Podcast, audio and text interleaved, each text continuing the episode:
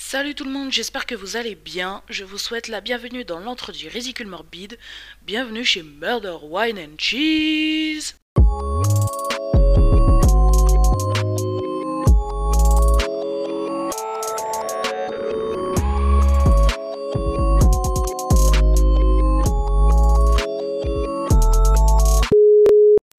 Salut tout le monde, aujourd'hui on parle du psychopathe marabouté, aussi connu sous le nom du tueur au manu, Mamadou Traoré.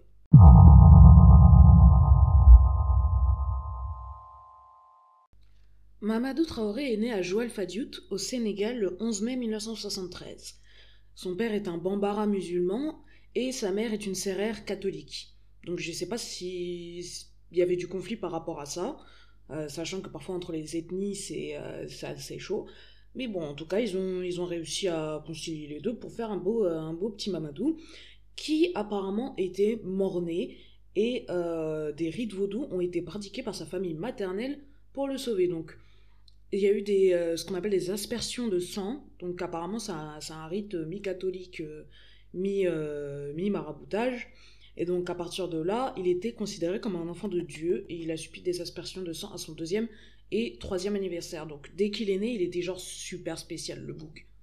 À trois ans, Mamadou part avec sa mère et son petit frère rejoindre son père à Paris, parce que son père est cheminot, euh, et donc euh, du coup il a décidé de, de, faire venir sa famille.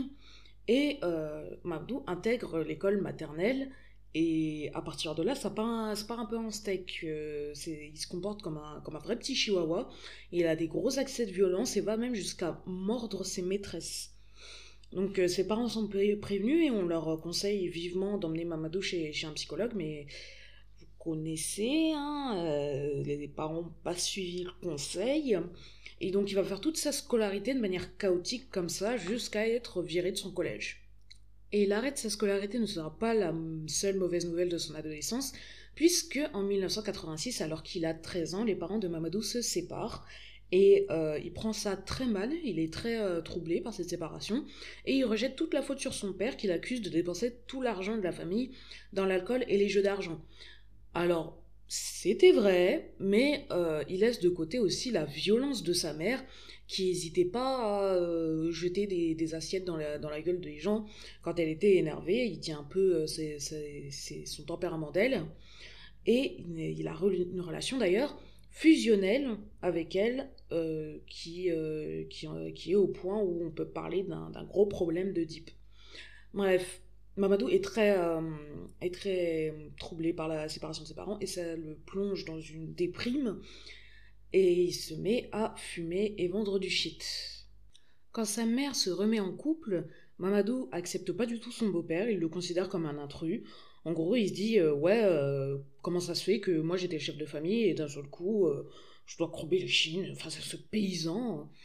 Bref, il passe encore moins de temps chez lui, du coup, il plonge encore plus dans la délinquance, et il finit par être placé en foyer après avoir agressé quelqu'un dans le métro.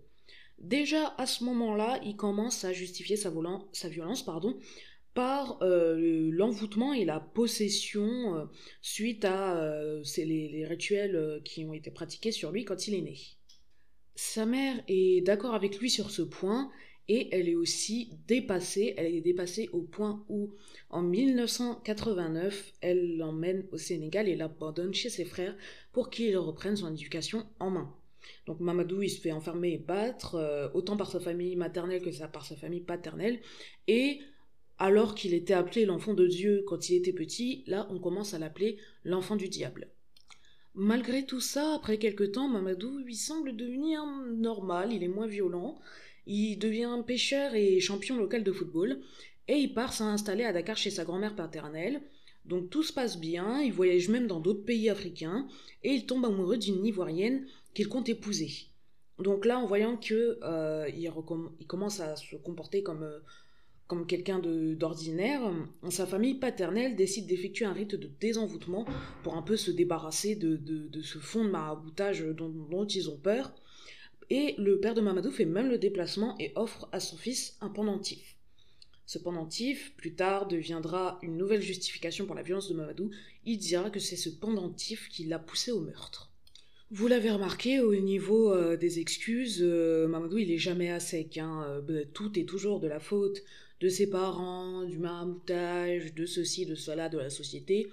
Mais de long en large dans sa vie, il assume absolument rien.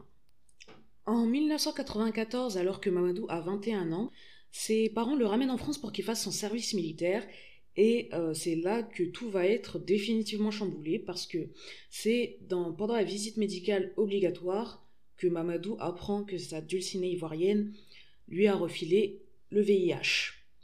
Il est alors réformé et envoyé, est complètement humilié, il est complètement découragé, et du coup, bah, il replonge dans la drogue et il commence même à, à prendre des drogues dures. Il, remet, réemménage avec sa mère, mais il fait rien de ses journées, il n'est pas avec le loyer ni rien. Il a un demi-frère et une demi-sœur, mais il les considère comme des bâtards, donc il ne leur parle pas, il interagit le moins possible avec eux, et il passe son temps à se disputer avec son beau-père, au point où, euh, le 12 mars 1996, sa mère le fout définitivement dehors. Donc forcément, Mamadou, il avait toujours eu une relation euh, fusionnelle avec sa mère, donc ah, il assume pas, il est, dévasté, et donc il tente de se défenestrer, mais euh, il a rattrapé juste à temps.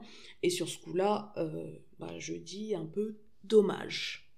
Pourquoi dommage? Parce que tout simplement parce que Mamadou est un homme médiocre que, que, je porte pas particulièrement dans mon cœur, hein, vous vous en doutez.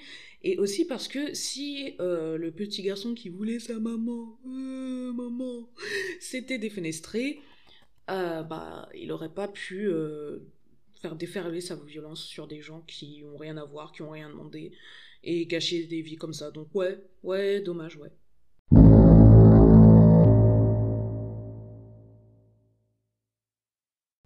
Le 20 avril 1996, Mamadou agresse Daniel Bati, une secrétaire trilingue de 35 ans, et la laisse à moitié morte dans le vestibule d'un immeuble. Quand elle est retrouvée, elle est méconnaissable, ses vêtements sont déchirés, mais elle n'a pas subi d'agression sexuelle. Elle n'a d'ailleurs aucun souvenir de son agression qui lui laissera pourtant des séquelles à vie parce qu'elle a perdu le goût, elle a perdu l'odorat et elle souffrira d'une migraine perpétuelle. Putain, une migraine qui dure toute ta vie, quoi. Moi, je pourrais pas. Après cette agression, euh, Mamadou reste tranquille pendant à peu près un mois. Et puis, le 4 juin 1996, à quelques rues de l'endroit où Daniel a été agressé, il pénètre dans un appartement et euh, s'attaque à une fillette de 11 ans qui sera aussi euh, retrouvée défigurée. Comme Daniel, elle se souvient pas de son agression, et euh, encore là, Mamadou a une excuse. Il dira qu'il n'avait pas vu que c'était une enfant. Faut, le faire, quoi. Faut, le faire. Il a du culot. C'est un truc que je dois lui reconnaître, il a du culot.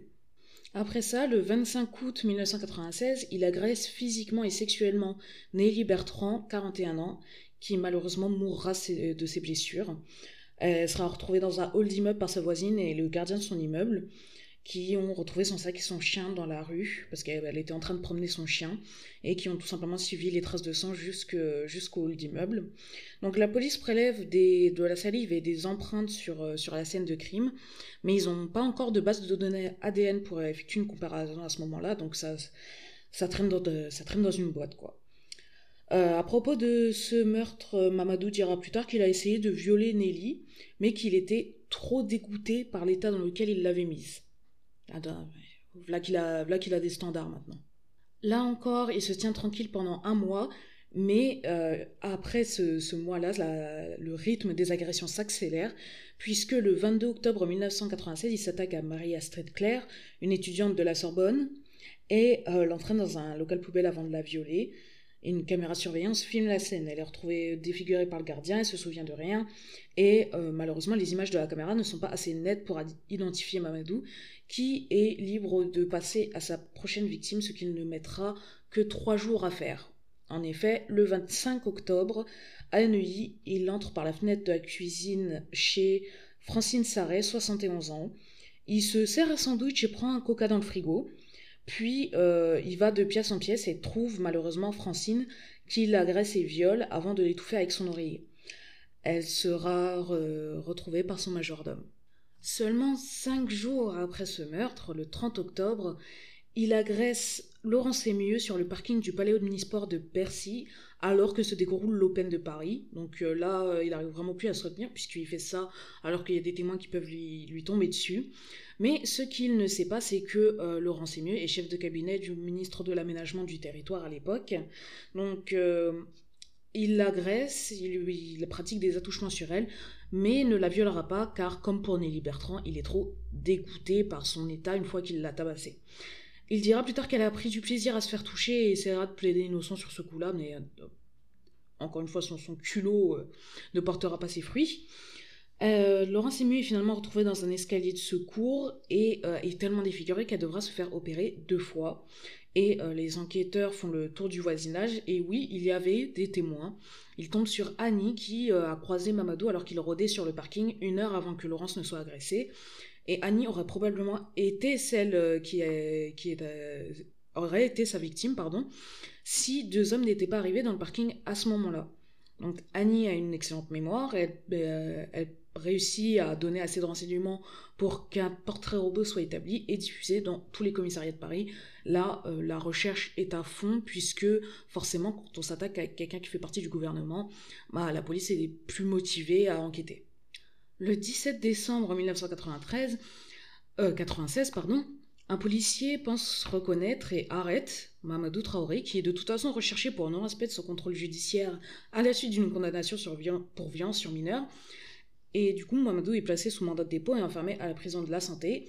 Les enquêteurs arrivent, Annie le reconnaît et son ADN le relie aux six agressions. La fête est finie.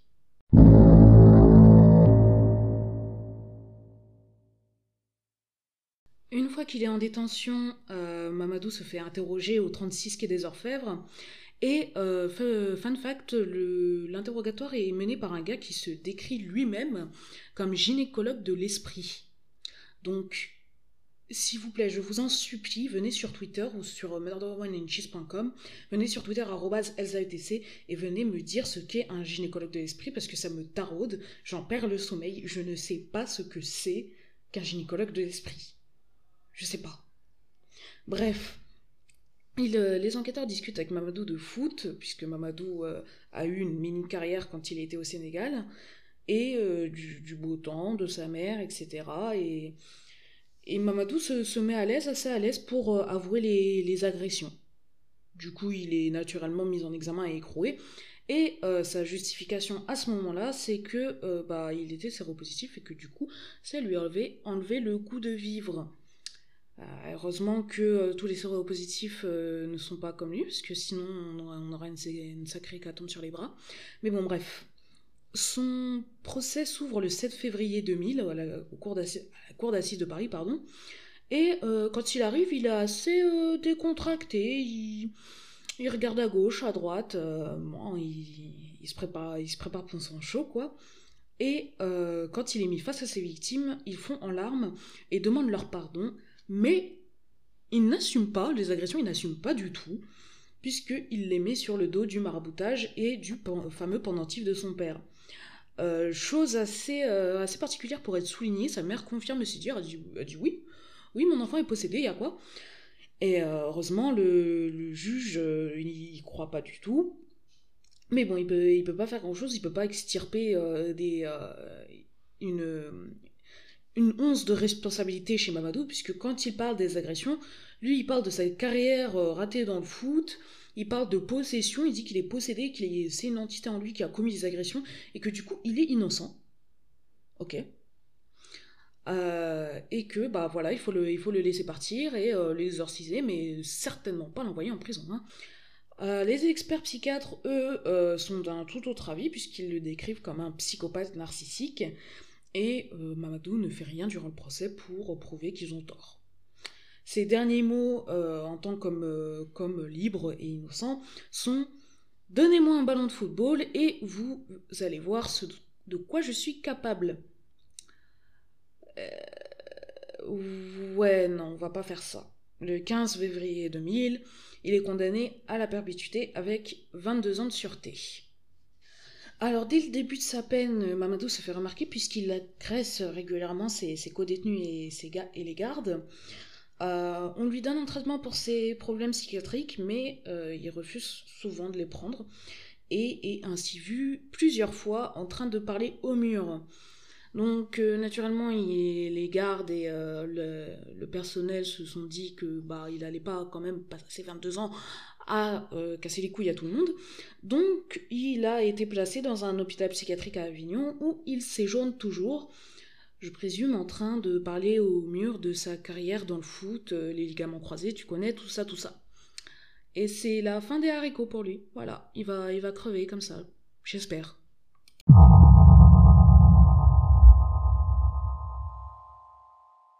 Voilà, c'est tout pour aujourd'hui. N'hésitez pas à me dire ce que vous pensez de cette affaire sur Twitter, elsautc, ou sur murderwinecheese.com. Je vous encourage aussi à mettre 5 euh, étoiles et un petit commentaire si vous êtes sur une plateforme qui peut le faire. Je sais que j'ai beaucoup d'auditeurs sur euh, iTunes, donc euh, mettez, mettez 5 étoiles s'il vous plaît. Et sur ce, je vous souhaite une bonne journée, une bonne soirée ou une bonne matinée, peu importe. Et je vous souhaite de ne pas choper la grippe cette année et de trouver un billet de 10 par terre. Salut